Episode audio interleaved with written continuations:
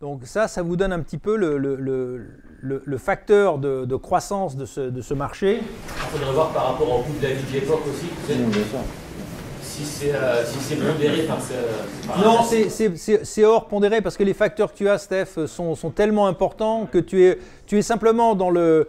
Tu es à la fois euh, dans un arrière-plan de constructeurs qui ne qui comprennent pas. Je, cite par exemple dans le désordre, puisqu'on est sur les Les Paul standards, les, les, les Heritage qui sont sortis en 80, euh, ils n'ont toujours pas compris comment ça marche. Le dish top, ils mettront des années à trouver comment ça fonctionne. C'est-à-dire, autrement dit, les investissements dans le temps, pendant ce temps-là, comme il y a beaucoup d'amateurs, il y a beaucoup de gens, enfin les, les- les salons vintage à l'époque attiraient, euh, les vedettes se vendent tous de jouer sur des instruments millésimés, donc on arrive très rapidement à, une demande qui excède euh, l'offre, même si l'offre reste abondante. hein. Et par rapport à, genre, à une, une copie, genre une Heritage Les Paul 59 d'époque, euh, en 80. Bon, en, en 80, en 80 euh, une, une Heritage, euh, la- le modèle standard de mémoire valait euh, à peu près euh, 900 dollars et le, le modèle spécial, la, la version de luxe avec un érable très moucheté, valait un peu plus de 1000 dollars. C'est l'ordre de grandeur. Il y aurait une différence de 1 à 8, quoi. Voilà. C'est- qu'en fait, mais là en même temps, les, les pressions sont très fortes pour pousser les, les prix parce que c'est un rapport très simple. Ce qui détermine le vintage comme toute activité commerciale, c'est le rapport entre l'offre et la demande. Sur les, sur les, je vous laisserai regarder les chiffres, on pourra en reparler après si vous voulez. Le point que je voulais faire sur cette partie-là, c'est qu'au début des, années 2000, dans- entre 2002 et 2007, pour moi, il est clair que vous avez de nouveaux investisseurs, de nouveaux joueurs qui entrent en jeu. Là, il faut le regarder sous l'angle macroéconomique. C'est que après l'éclatement de la Internet, les attentats, le rendement de l'argent est tel que des gens se disent mais il y a de l'argent à faire dans le, dans le vintage. Donc il y a des gens qui viennent acheter des instruments très chers. Euh, dans le vintage, la règle était souvent de payer cash hein, à une époque. Moi, je revois les, revendeurs avec les rouleaux de billets de 1000 dollars avec un petit caoutchouc. Euh, c'était quand même une industrie qui permettait, on va dire, de recycler euh, certain argent. Alors, j'ai pas les rapports du FBI pour vous dire comment ça marche, mais c'était très important. Dans ce contexte-là, Pierre à nouveau au boulot. Troisième, troisième euh, preuve, le record de vente pour une guitare vintage. Alors, hors célébrité, hein, on ne parle pas de la Lennon qui vient de se vendre à 2 400 000 dollars. Le record, à ma connaissance, j'ai regardé toutes mes archives, est atteint en octobre 2006 par une Explorer de 1958 qui est vendue 611 000 dollars. Je vous ai mis la copie de, de l'article que j'ai retrouvé. J'ai la capture d'écran de Skinner. Si vous voulez aller voir les détails, si vous voulez aller voir les détails, vous allez sur le site de Skinner, la maison d'enchères. Vous avez, elle toujours, mais la capture d'écran que j'ai faite n'est pas assez bonne. Donc j'ai mis une photocopie de l'article de, de 20th Century Guitar. Bon, pour vous fixer les idées, en octobre 2006, 611 000 dollars prime incluse, ça fait 485 000 euros. Et si vous faites 611 000 dollars au dollar d'aujourd'hui, ça vous fait 550 000 euros. Donc on n'est pas encore à des prix de Stradivarius, mais euh, pour moi, ça c'est l'instrument le, plus cher, hors Blackheath Clapton, hors la Strat euh, Newport de Dylan, hors la, la J162 de Lennon, c'est la guitare la plus chère qui a jamais été vendue. Et la question qui se pose aujourd'hui, c'est si elle revenait sur le marché, est-ce qu'elle serait vendue à ce prix-là? Bon. Euh, à ce stade, je fais un petit, aparté sur la parité. Pour nous autres Européens, là aussi, je ne sais pas si vous avez acheté aux États-Unis, mais la, la parité euh, entre le franc et le dollar ou l'euro et le dollar est un élément clé de l'achat. Et notamment dans la période où aux États-Unis, l'indice des 42 que je vous distribuais tout à l'heure grimpe à 1 million de dollars en 2007, hein, partant, euh, je dirais, il, triple en l'espace de, de 5 ans, l'indice des 42, dont vous avez la liste. Euh, donc à ce moment-là, euh, vous avez l'euro-dollar qui, heureusement pour nous, sera fermé. C'est-à-dire que pour ceux qui achetaient du matériel américain, on n'a pas pris de plein fouet la hausse des prix américains parce que parallèlement, le- l'euro s'est raffermi, s'est enfin, à gagner par rapport au dollar. Alors pour vous fixer les chiffres, en, en 2001, avec un euro, vous achetiez en moyenne dans l'année 90 cents. En 2007, avec un euro, vous achetez euh, en moyenne annuelle 1,37$. Donc vous avez une variation de 50% sur 7 ans, ce qui fait que même si le prix américain a grimpé, peut-être pas de 50%, voire plus, peu importe, euh, vous avez un coût amorti, euh, je dirais, par rapport à ce que vous aviez euh, aux États-Unis, où là ils se sont pris pleine poire, un, un triplement, un quintuplement de- de- des prix de certaines guitares. Est-ce que ça peut pas expliquer une partie de la hausse d'ailleurs des Européens qui vont aux États-Unis? Alors les Européens ont acheté, mais euh, il fallait quand même être motivé, même avec un euro euh, bien positionné, il fallait être motivé pour acheter, je dirais, à ce moment-là. Pour la, la, meilleure année pour l'euro-dollar, c'est 2008. Hein. Dans l'année, en moyenne, on est à 1,47. Donc 1,47, c'est-à-dire qu'avec un, avec un euro, vous avez presque un dollar et demi. Là, c'est l'année bonanza. Depuis, on est dans le souci, puisque cette année, elle n'est pas finie, mais on va être autour de 1,10, voire on est à 1,07 aujourd'hui. Donc c'est-à-dire qu'aujourd'hui, quand vous voulez acheter une guitare en dollars aux États-Unis, il faut être sévèrement motivé et bien réfléchir parce que euh, votre prix d'achat converti en euros peut conditionner, je dirais, vos lendemains. Voilà. Donc, ayant fait cette, euh, fermé cet aparté, on va, on va arriver sur le quatrième segment de mon exposé, qui est le, marché depuis 2008. Bon, là aussi, 2008, c'est, euh, je dirais, la crise dite des subprimes. Et c'est notamment aux États-Unis la, faillite de Lehman Brothers en septembre 2008, qui va entraîner une récession économique généralisée pour un, ensemble de raisons qu'on ne va pas expliquer ce soir pour faire vite. Mais le fameux indice des 42 baisse après de 28% entre 2008 et 2013. Il passe grosso modo de 975 000 dollars pour les 42 instruments que vous avez vus, dont vous avez la liste, ce qui fait quand même une belle moyenne de 20 000 dollars par instrument. On passe à 700 000 dollars. L'indice se reprend un peu en 2014, logique, reprise technique après 5 années de baisse. Et puis en, 2005, il se tasse. En fait, on est aujourd'hui, euh, calcul que j'ai fait, on est à peu près à, la hauteur de 2012, c'est-à-dire qu'on est en net recul quand même par rapport au sommet du marché. Alors, cette situation euh, intègre des, variations différentes selon les marques et les modèles. Hein. Euh, par exemple, les Martines, à fin 2014, ont baissé collectivement dans l'indice de 5,5%. Et euh, plus récemment, dans le dernier euh, guide qui est sorti, on se rend compte que les, la Les Paul Custom 3 micros de 58 ou par exemple la, 335 blonde de 58 baissent euh, elle aussi de 15%. Mais il faut voir qu'une 335 blonde de 58 au top du marché, ça vaut 80 000 dollars. Donc on part quand même de, de chiffres très hauts qui, je dirais, conditionnent quand même aujourd'hui, on va dire, des prix de revient moyens. Et là, mon idée sur ça, c'est que nous sommes, vous avez beaucoup de pour moi, de musiciens, voire de revendeurs, qui sont collés avec des instruments aujourd'hui, ce qui nuit à la liquidité du marché, achetés pendant ces périodes de hausse. Reprenons l'exemple de l'Explorer. Si vous avez payé 611 000 dollars pour l'Explorer, bon, il y a peut-être une chance de la revendre, on va dire 3 à 400 000, mais le, marché a quand même sérieusement baissé. Et il n'a pas simplement baissé numériquement, on va le voir après. Il y a qui achète, qui est à l'achat.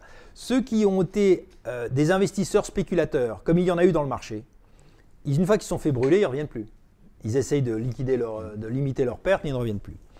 En fait, pour vous citer trois exemples, une Les Paul standard 58-60, ça se trouve aujourd'hui selon État entre 150 et 250 000 dollars.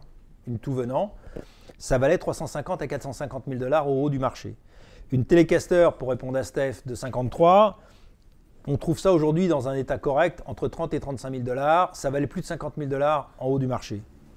Euh, une Martin D18 Golden Era, 34-39, se trouve aux alentours de 20 000 dollars aujourd'hui, ça valait 35 à 40 000 dollars avant.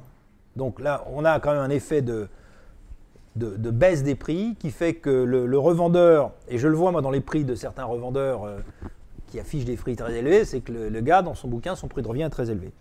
Et qu'il ne veut pas vendre à perte, parce que c'est l'anathème de vendre à perte. Et pour le collectionneur aussi, ça explique le peu de liquidité. Ils espèrent tous que le marché va repartir. Alors va-t-il repartir? C'est la question qu'on peut se poser et que vous posez peut-être si vous êtes collectionneur. Moi, je crois qu'au-delà des, facteurs prix, et j'arrive sur la fin de mon, propos, puisque je vois mon ami Arnaud qui s'endort, euh, il y a un facteur euh, psychologique, c'est pour moi aujourd'hui ce qu'on pourrait appeler le, rapport qualité-prix, le value for money du vintage, est devenu moins attrayant que dans les années antérieures, où on pouvait trouver des, des guitares de meilleure qualité que le neuf à prix moins cher que le neuf voire à prix équivalent. Aujourd'hui, c'est moins vrai, et en plus, l'instrument de collection, c'est devenu presque un objet d'art aujourd'hui, dans lequel vous êtes prié de jouer très modérément, parce que si vous lui mettez une rayure en faisant un moulinet façon Pete Townsend, euh, vous avez immédiatement 5% euh, de valeur qui partent. Parce que la décote sur le marché vintage aujourd'hui se fait essentiellement en fonction de l'état, et le même instrument, la même strate de 60, la même Les Paul de l'année que vous choisissez, selon son état, elle peut varier du simple au double. Sans parler du trousseau, du coffre, des étiquettes, ta, ta, ta.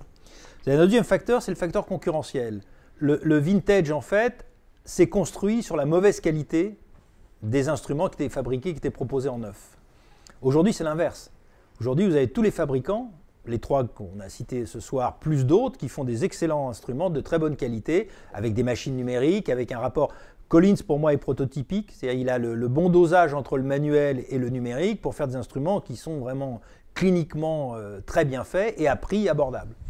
Et les fabricants font tous maintenant des rééditions vintage, qui fait que vous regardez les Les Paul produites aujourd'hui, euh, c'est pas des, je dirais, c'est des belles répliques, contrairement à ce qu'étaient les différentes Les Paul qu'on a connues dans les années 70, 80, voire 90. Donc ce facteur concurrentiel, maintenant le vintage est devenu quasi utilitaire et tous les modèles pratiquement ont été réédités.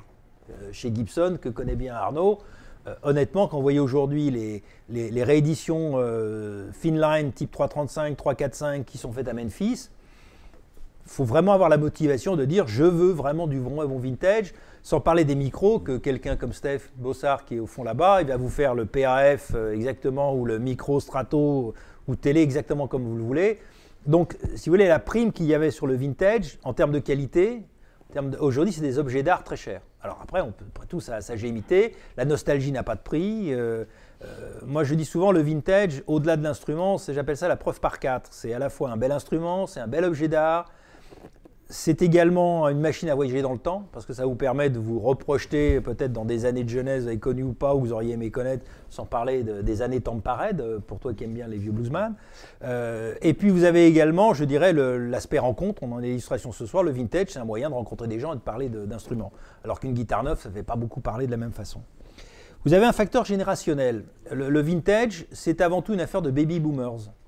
Euh, c'est-à-dire de gens nés dans les années 40 et 50 euh, qui gère plusieurs frustrations financières ou celles de par rapport. Enfin, bon, la mienne, c'était moi, je voulais une Stratrouge comme Hank Marvin quand j'avais 14 ans, je ne pouvais pas me la payer. Je vous renvoie pour ceux qui l'ont au Vertigo numéro 2 où j'ai fait euh, le, coût du progrès social. Vous verrez qu'à l'époque, ça coûtait très très très cher d'avoir une, vraie Fender. Et euh, aujourd'hui, en fait, les baby boomers, bah, ils, ils, arrêtent leur collection. Richard Gere a vendu la sienne ou euh, simplement ils disparaissent, parce qu'ils arrivent à déjà Stan Jay, qui est, décédé l'an dernier, qui était un baby boomer prototypique tout en étant vendeur. Et donc euh, les jeunes, génération X, Y, Z, sont moins motivés. Et en plus, facteur microéconomique, ils n'ont pas l'argent, ils n'ont pas les ressources que les vieux peuvent avoir. Donc le marché, en fait, a du mal à trouver de, nouveaux acheteurs, à se régénérer euh, de manière saine, on va dire, avec des gens intéressés par l'histoire et les vieilles guitares.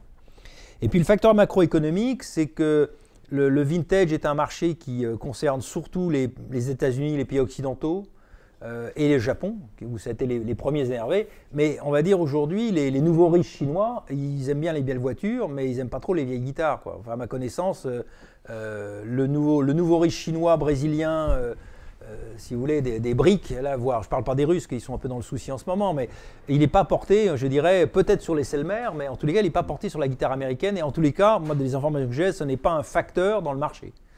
Donc, aujourd'hui, la question, c'est est-ce que la guitare a perdu de son aura euh, le vintage a perdu de son aura et on est dans un marché. Alors, sur les guitares, pour fixer un petit peu les idées, euh, il y a les statistiques publiées par le NAM, qui est l'association des fabricants américains. Sur le rapport 2014, euh, il s'est vendu 2 600 000 guitares aux États-Unis neuves. Euh, c'est un chiffre qui est en retrait par rapport à 2005 où il s'était vendu 3 millions de guitares. Donc on est déjà un petit peu en retrait. Première évolution. Deuxième évolution, le chiffre des guitares acoustiques augmente, celui des électriques baisse. Sur les 2 600 000 guitares, il y a 1,5 million d'acoustiques, a 1 100 000 d'électriques. Troisième niveau de variation sur la guitare en tant que telle, euh, il y a de plus en plus de guitares bon marché. Sur les 1 500 000 guitares acoustiques qui sont vendues, il y en a 400 000 qui sont inférieures à 100 dollars. Sur les 1 million de guitares électriques, il y en a 200 000 inférieures à 100 dollars. Et euh, donc on arrive en fait, et par conséquent, on a aussi le haut de gamme qui reprend, qui en quantité n'est pas important, mais reprend du poil de la bête. C'est autrement dit, on est sur un marché comme pour les vins. Euh, les vins en France, on boit beaucoup moins de, vin, si on chiffre ça en hectolitres, mais on, boit mieux, on boit des vins de meilleure qualité. La guitare, c'est un peu pareil. Euh, c'est le middle market qui, dans des temps de crise, euh, a tendance à, s'effriter. Le, bas de gamme fonctionne, le haut de gamme fonctionne. Voilà. Donc, on ne peut pas dire que la guitare ait, perdu son, rôle d'instrument le plus populaire, mais les chiffres quand même indiquent que la, demande globale reste inférieure à ce qu'elle a été à une époque, comme pour le vintage on a cette bosse dans, les années 2000. Conclusion à ce stade provisoire, avant qu'on parle de manoucherie. Euh, le marché vintage, pour moi, est en phase de consolidation, c'est-à-dire qu'après les excès l'exubérance irrationnelle des marchés, disait Greenspan, le, patron de la Fed américaine à l'époque. Après la, bosse que le marché a connue dans les années 2000, il faut la digérer, cette bosse. Puisqu'en fait, aujourd'hui, euh, euh, les prix, encore une fois, il faudrait un ajustement idéalement par le bas, mais ceux qui ont des, guitares achetées très chères ne veulent pas les brader. Donc on reste sur un marché qui essaye doucement de, réconcilier l'offre et la demande, ce qui a été connu sur d'autres marchés de collection. Je crois que dans les voitures, on a de collection, on a eu la même chose. Euh, sur, les, sur certains objets d'art, tableaux, on a, ces phénomènes. Euh, les, prix, les, prix de ces derniers mois semblent se rafformir, mais avec un clivage. Je ne sais pas si vous l'avez observé si vous regardez le marché. C'est-à-dire que comme les gros tickets aujourd'hui, c'est terminé. C'est-à-dire qu'autrement dit, le type qui rentre dans une boutique en disant tiens, il y a une strat à 200, euh, une mariquet à 120 000 dollars, je la prends ça n'existe plus. Donc ce sont les instruments, on va dire, à moins de 10 000 dollars qui aujourd'hui se raffermissent. Euh, l'exemple qui me vient à l'esprit, euh, euh, une petite LG2 3 quarts, qui était un instrument qui se trouvait facilement l'année 50 pour 1500, 2000 dollars. Certains revendeurs commencent à les proposer à 3500, 4000 dollars. C'est-à-dire, autrement dit, le revendeur spécialisé ne fait plus les chiffres d'affaires qu'il faisait avant avec les gros tickets, avec les grosses pièces. Donc, il a tendance à monter tous les modèles inférieurs à 10 000 dollars pour, entre guillemets, faire ses 100 000 dollars de chiffre d'affaires avec, avec le, moins de deals possible. Donc on a ce, marché euh, qui se clive, les gros tickets sont moins chers qu'avant, les petits tickets par contre commencent à devenir plus chers qu'avant. Et avec un euro-dollar défavorable, c'est pas génial pour nous. Alors pour celui malgré tout qui est hors indice 42, euh, on pourra en discuter, il reste de très belles affaires à faire. Hein. Vous prenez par exemple une Gibson ES 125 des années 50, ça n'a pas beaucoup augmenté. Vous prenez une Melody Maker 59-60, ça n'a pas beaucoup augmenté. Euh, chez Fender, une Mustang en sériel, voire une Jazzmaster, euh, sont des instruments qui restent de, très bonne qualité, qui restent abordables à quelques milliers de dollars. La question, c'est est-ce que je préfère acheter l'instrument vintage ou est-ce que j'achète la réplique moderne, je dirais, qui est dans certains cas de meilleure qualité? Euh, Donc, je dis dans certains cas, pas systématiquement. là, il y a effectivement encore du déchet, mais globalement, les contrôles de qualité euh, sont beaucoup plus efficaces aujourd'hui sur, ces, fabricants-là, avec la numérisation, que précédemment. Donc la question de fond pour le vintage après ce, parcours, là on vient de survoler, on va dire, euh, pas tout à fait 50 ans d'histoire en En 40 minutes Excuse-moi Pierre, je suis en retard. C'est est-ce que les guitares vintage font toujours autant envie et à quel prix? Voilà.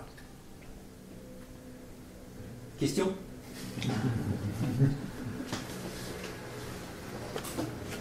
des questions à la pause. Est-ce qu'on là, là, on a parlé de l'aspect euh, économique, je dirais spéculatif de l'évolution du guitare vintage. Euh, on n'a pas développé l'aspect technique, l'aspect qualitatif de l'instrument, parce que comparer une réédition par rapport à un instrument euh, ancien. Ça, je m'en chargeais dans mon, dans mon domaine. De, moi, ce que je recherche, moi, je ne spécule pas, je n'ai pas les moyens de spéculer, puis ça ne m'intéresse pas. À ce qui m'intéresse dans un, instrument vintage, c'est de trouver un instrument avec le son que je veux bien, que je ne retrouverai pas. Alors, là, je parle surtout en acoustique. Non, non, non, d'accord. alors, moi, je vais vous donner rapidement mon sentiment. Moi, je suis un fanat des acoustiques. Euh, pour moi, autant sur une électrique, on a fait l'expérience avec, avec Steph, sur une électrique, on peut reproduire aujourd'hui euh, en neuf les performances d'une vintage électrique, mais alors sans aucun problème, les yeux fermés. Oui, c'est pas étonnant, il n'y a pas de lutherie. Voilà, il n'y a pas de lutherie. Non, non, non, mais. Non, non, non. non, non, mais. je ne suis pas, je suis pas d'accord ni avec vous, ni avec eux deux d'ailleurs. moi, je vais vous donner deux expériences que j'ai, que j'ai menées. Euh, la première, c'est qu'avec Steph, j'ai, une télé 53 euh, originale, qui est toute belle, tout, là, tout ce que vous voulez. Euh, et avec Steph, on a fait le pari qu'on allait faire une guitare qui sonnait aussi bien, voire mieux, pour 1000 euros. Et on y est arrivé. Il a fait les micros, j'ai pris le corps. Ce que je veux dire, c'est que je suis très content de la 53. J'ai l'impression que le Manche Tadeo, euh, voilà, le, euh, Gloria qui a fait le câblage, euh, Léo qui l'a peut-être croisé. Donc il y a l'aspect nostalgie qui joue. Mais en tant qu'instrument de musique, je vous mets les yeux bandés entre les deux guitares et la moderne sonne mieux. Autre expérience dans le même genre, j'ai fait avec mon ami Patrice Bastien, que vous connaissez peut-être de Guitar Express, qui est un groupe Shadows, on a fait un banc d'essai sur les strates on a, on a pris 12 strates dans le, dans, le contexte, le groupe monté, quoi, avec, euh, connais bien, avec les effets.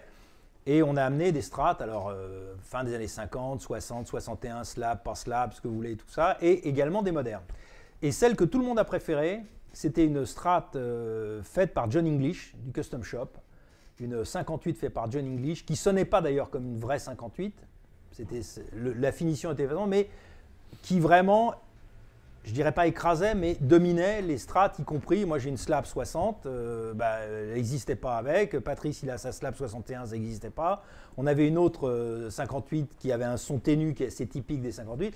Donc, je veux dire, en électrique, je suis assez convaincu qu'on peut dire la nostalgie, euh, Léo, tout ce que vous voulez, Fullerton, mais vous pouvez aujourd'hui, avec la connaissance que notamment les gens des micros ont, tout à fait reproduire l'instrument. Alors, c'est moins vrai, par exemple, de, Travis Bean, dont on parlera tout à l'heure, parce que là, pour faire le manche en aluminium, euh, c'est un autre boulot.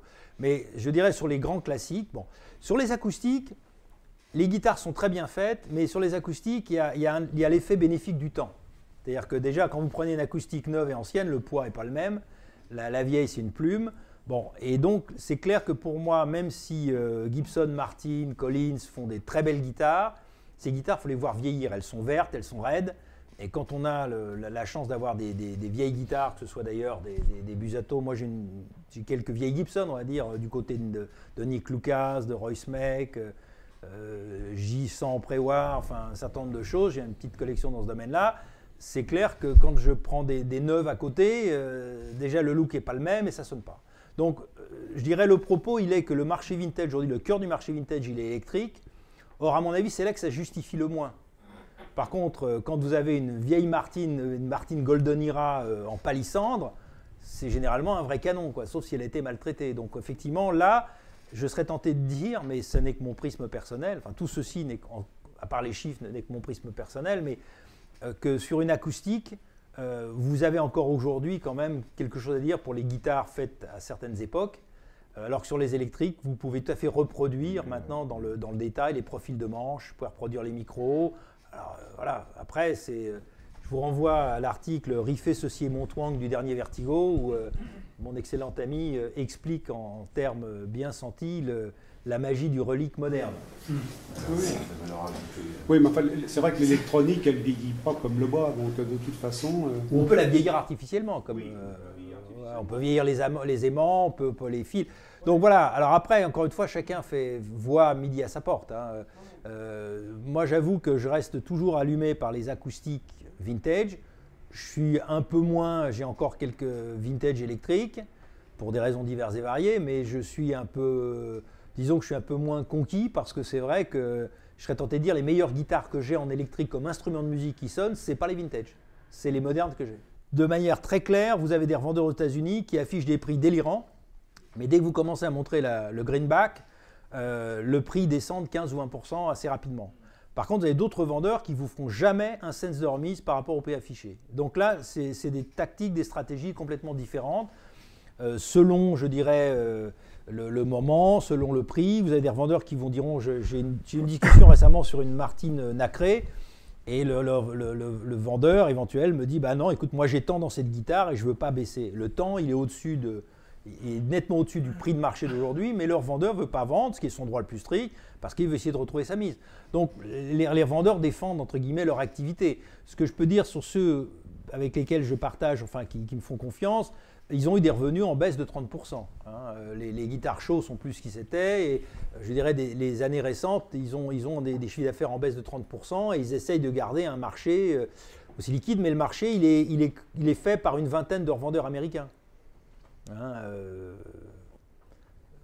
encore une fois, de, de Mandolin Brothers, on a parlé d'Elderly Instruments à Moabé, Grune, euh, vous avez euh, Gary à Cincinnati, euh, vous avez David Brass en Californie avec Griffon. Enfin, il y a un certain nombre de vendeurs, on ne va pas tous les lister. Il y a Elliott aussi, là, Rumble Seat. ils ont chacun leur spécialité, ils ont chacun leur point fort, ils ont chacun les marchés qu'ils aiment si vous voulez, par exemple, Grune, quand il va avoir une Martine, il va, il va avoir les yeux qui pétillent malgré ses années. Quand il va avoir une Fender Custom Color, mais alors, il a strictement rien à cirer, si vous me permettez l'expression.